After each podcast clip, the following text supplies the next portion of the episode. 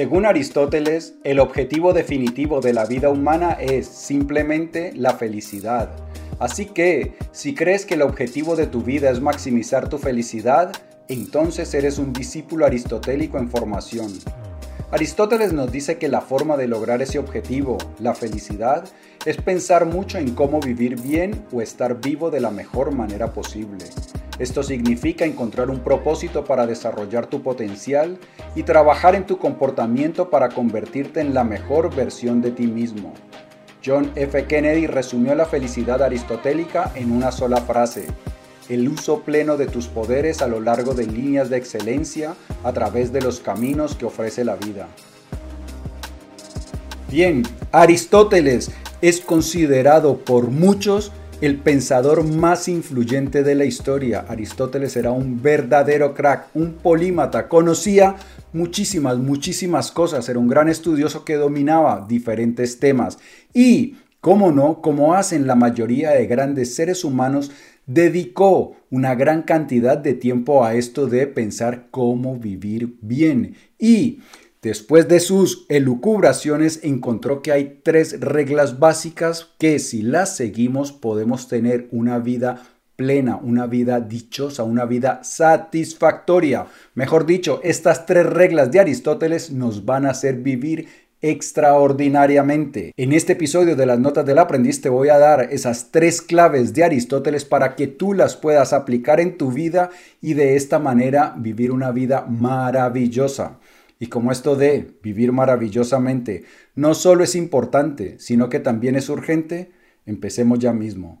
Bienvenido a las Notas del Aprendiz, el lugar que está dedicado a ti, a darte todas las ideas y todas las herramientas que necesitas para que te conviertas en el más extraordinario gladiador, en tu más extraordinaria versión y para que vivas la vida maravillosa, la que siempre has soñado y la que naciste para vivir. ¿Por qué? Tú no naciste para vivir. Mm, no, no, no, no, no. Tú naciste para brillar y ser feliz. Mi nombre es Pablo Arango y si esta es la primera vez en las notas del aprendiz, por favor, considera suscribirte para que no te pierdas ninguna de estas valiosísimas ideas.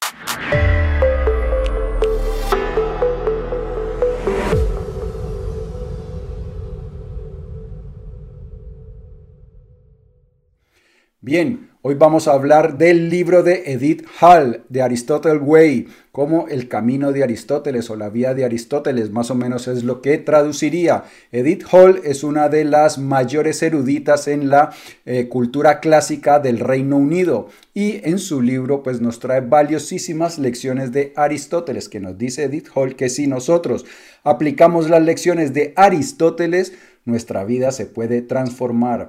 ¿Qué creo yo que es cierto? Realmente la filosofía de Aristóteles en, cuanto a cómo vivir y cómo ser felices es algo con lo que yo estoy 100% de acuerdo. Así que estas tres ideas que te voy a compartir, estas tres reglas aristotélicas para vivir bien, yo creo que funcionan de maravilla y es algo de lo que pongo en práctica con mis clientes de coaching. Y estas reglas son aplicables y por eso es que Aristóteles considera que todos podemos ser felices. Si las seguimos, vamos a encontrar la felicidad.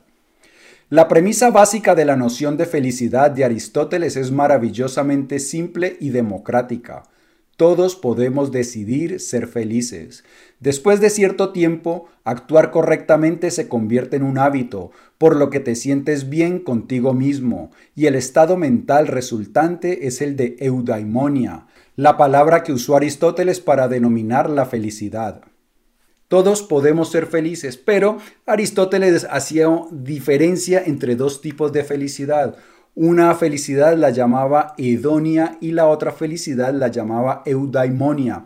Hedonia proviene de la palabra hedonismo y esa felicidad es la que muchos consideran como la verdadera felicidad, que es la felicidad basada en el hedonismo, en la búsqueda del placer. Y esta felicidad para Aristóteles, por supuesto, no era la verdadera felicidad. La mayor parte de los hombres solo piensan en entregarse a la diversión. La felicidad no consiste en divertirse. Sería un absurdo que la diversión fuera el fin de la vida. Sería absurdo trabajar y sufrir durante toda la vida sin otro objetivo que el de divertirse. Según Anacarsis, es preciso divertirse para después dedicarse a asuntos serios, y tiene mucha razón. La diversión es una especie de reposo, y como no se puede trabajar sin descanso, el ocio es una necesidad. Pero este ocio no es el fin de la vida, porque solo tiene lugar en vista del acto que se va a realizar más tarde. Así que divertirse, el hedonismo, no es el objetivo de la vida. El objetivo de la vida es eudaimonia. ¿Y qué significa eudaimonia? Florecimiento personal, que el ser humano florece, que cada uno de nosotros llega a ser la mejor versión de nosotros mismos. Esa para Aristóteles es la base, la verdadera base de la felicidad. Y aquí me gustaría hacer una distinción entre el estoicismo y la filosofía aristotélica. Los estoicos eran un poco más radicales, aunque más radicales todavía que los estoicos eran los cínicos. Los cínicos, ¿qué decían? Los cínicos decían que para ser felices lo único necesario era ser virtuoso. Los cínicos incluso decían que el bienestar material era un impedimento, era un estorbo, era un freno al desarrollo de la virtud que éramos más virtuosos cuando carecíamos de todo y que por eso si teníamos muchos bienes pues no podíamos cultivar la virtud. Entonces los, cínicos que les decían también los perros pues vivían bajo condiciones extremas, eh, sin casi sin comida, sin vestidos, sin techo. Y bueno, los estoicos dijeron que, que no, que no era para tanto. Los estoicos también consideraban que lo único que bastaba para la felicidad era la virtud. Sin embargo, hacían un pequeño matiz y es que reconocían que bajo condiciones más agradables, es decir, tener lo necesario para comer, tener abrigos, poder vestirnos y protegernos del frío, tener una casa, gozar de buena salud, pues eran cosas que mejoraban la vida, aunque no eran eh, necesarias para ser feliz. Aristóteles, por el contrario, entendió que esas cosas, lo mínimo para sobrevivir, se necesitaba si, si queríamos ser felices. Y aquí coincide con el trabajo de Abraham Maslow, el padre de la psicología humanista. Abraham Maslow desarrolló como una especie de pirámide y lo que decía era que si nosotros no teníamos nuestras necesidades de supervivencia cubiertas, era muy difícil que pensáramos en cómo volvernos a ser virtuosos o cómo encontrar nuestro propósito en la vida o cómo ser más espirituales porque si nos falta lo básico para sobrevivir, pues toda nuestra atención, toda nuestra energía y todos nuestros recursos van a estar dedicados a sobrevivir, a ver cómo conseguimos el alimento. Esto es lo que entendió también Aristóteles. Y Aristóteles también entendía que los placeres de la vida eran una parte importante de la felicidad. Aristóteles se preocupaba por la relación con su cuerpo, Creía profundamente que el sexo, la comida y el vino, disfrutados de manera constructiva con las personas que amamos, ofrecen oportunidades cruciales para la felicidad humana. Una de las cosas que me gusta de Aristóteles es que consideraba también que la excelencia física era uno de los requisitos básicos o, una meta importante en la vida. Aristóteles era considerado como un atleta, hacía mucho deporte. Los estoicos, por ejemplo, consideraban que Cuidar el cuerpo está bien, pero lo mínimo necesario para que el cuerpo funcione. Aristóteles quería que su cuerpo también reflejara la excelencia personal, que fuera un, un, espejo de su forma de vida. Pues muy bien, y ahora vamos con la primera de las tres reglas de Aristóteles para que podamos ser felices. Por el hecho mismo de ser hombre es necesario para ser dichoso cierto bienestar exterior.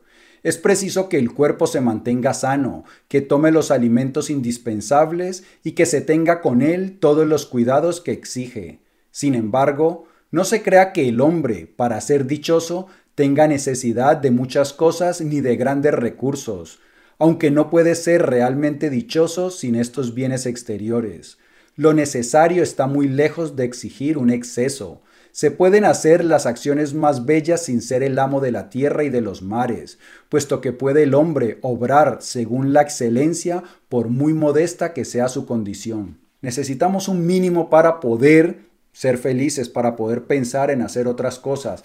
Pero también Aristóteles nos dice que ese mínimo está lejos de ser un exceso que ese mínimo es la comida necesaria, el abrigo y que con eso basta para poder ser felices. Que si ya tenemos estos recursos, pues podemos dedicarnos a la regla número dos. Basta tener recursos módicos para que la vida sea siempre dichosa si se toma la virtud por guía en su conducta. Solón quizás definió muy bien al hombre dichoso diciendo que es el que medianamente provisto de bienes exteriores sabe ejecutar acciones nobles y vivir con templanza y modestia. La felicidad no consiste en pasatiempos y diversiones, sino en actividades virtuosas. Ok, la primera regla es que necesitamos un mínimo de bienes materiales para sobrevivir. La segunda es la virtud. Y aquí ya empezamos a coincidir con, con, aquellos hombres que nos gustan tanto en este canal, los estoicos. Para los estoicos la virtud era lo más importante. Y Aristóteles también le daba un lugar predominante. Y es que hay una cosa que nos advierte Aristóteles. Si nosotros no somos virtuosos, si somos alguien que no es capaz de gobernarse a sí mismo, si somos un pillo que está tratando de eh, obtener beneficios de los amigos y de todas otras personas de manera no muy honorable, pues no podemos realmente ser felices.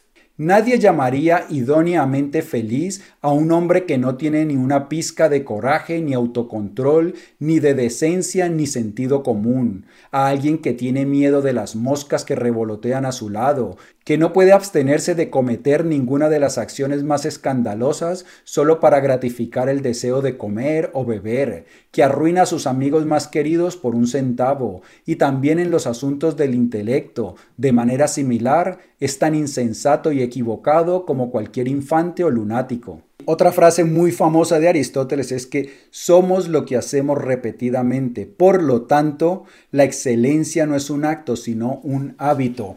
Aristóteles consideraba que nosotros debemos ser personas excelentes, virtuosas en todos los sentidos que abarca el ser humano. Por eso dice que alguien miedoso que no tiene valentía, pues no puede ser una persona feliz alguien que eh, no es capaz de abstenerse de cualquier placer, que hace cualquier cosa por comer o beber o por tener relaciones sexuales, pues no puede ser una persona feliz. ¿Por qué? Porque alguien que no es capaz de contenerse y que hace acciones reprobables, escandalosas, no es alguien que no está controlándose a sí mismo, sino que es controlado por las cosas exteriores, es controlado por el sexo, por la bebida, por la comida. Entonces, alguien que no tiene dominio sobre sí mismo no puede considerarse feliz. Así que la virtud, el segundo paso.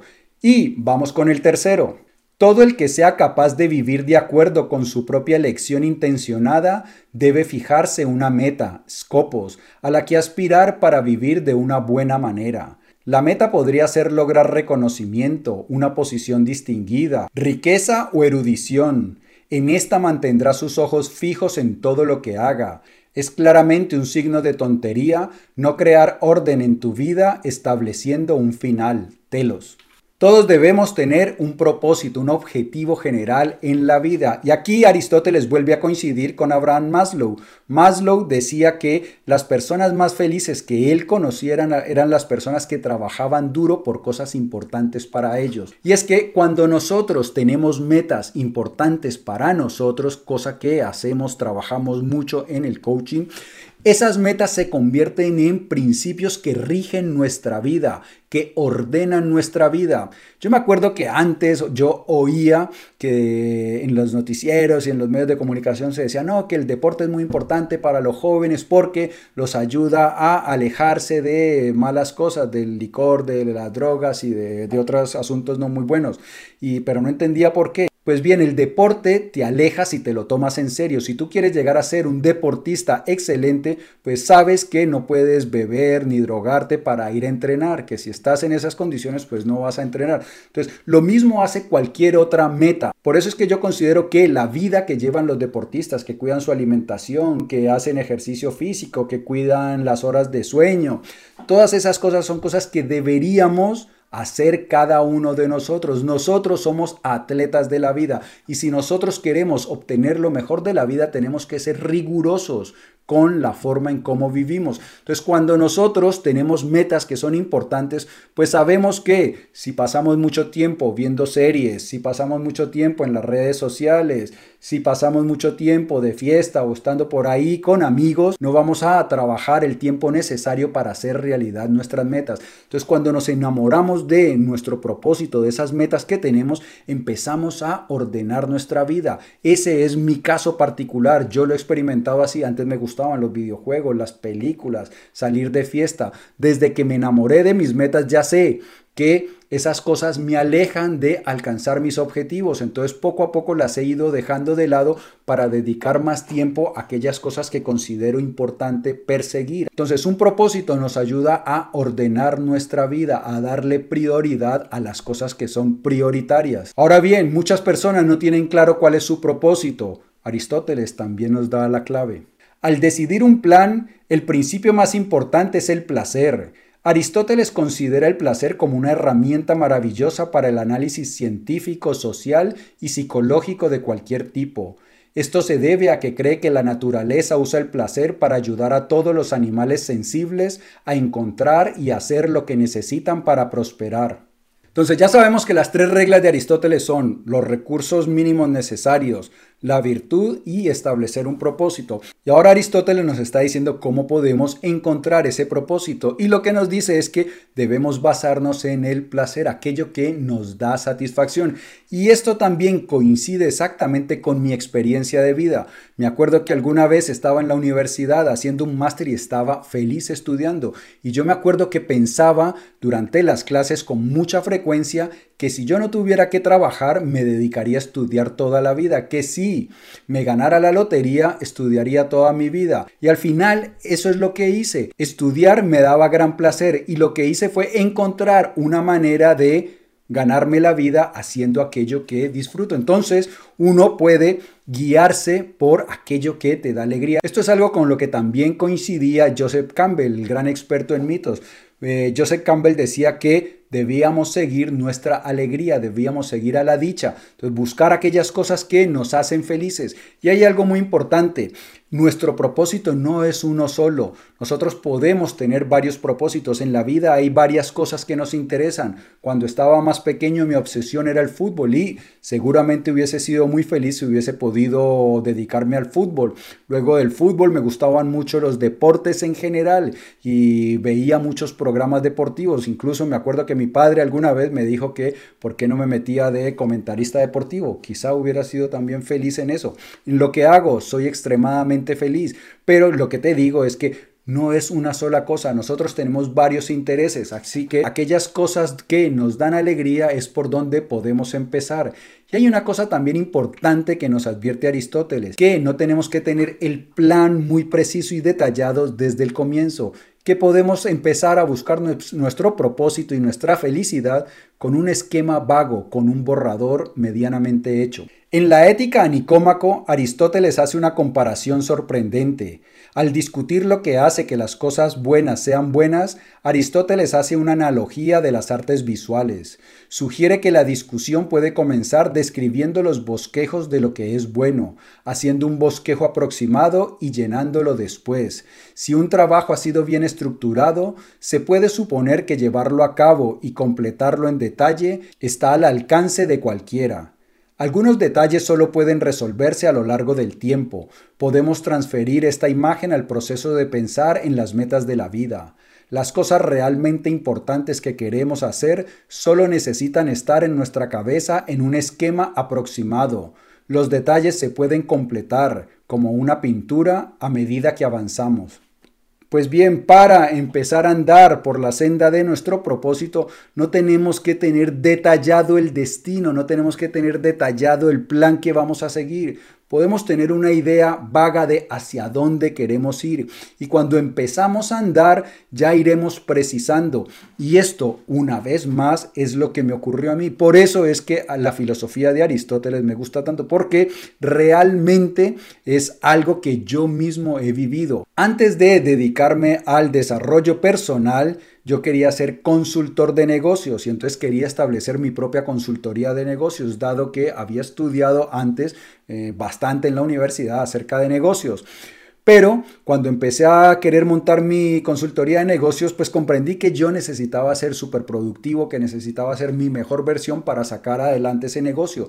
Entonces empecé a estudiar desarrollo personal y al final me gustó más el desarrollo personal que eh, la consultoría de negocios y por ahí me decidí, cambié el rumbo hacia lo que estoy haciendo ahora. Y esto es lo que nos dice Aristóteles, que necesitamos solo una idea vaga para empezar a andar y que luego cuando vamos andando podemos ir haciendo las correcciones necesarias. Así que estas son las tres reglas de Aristóteles para una vida feliz. Si este episodio de las notas del aprendiz te ha gustado, dale por favor dedito arriba. Te invito a que lo compartas para que me ayudes a que hagamos viral la sabiduría.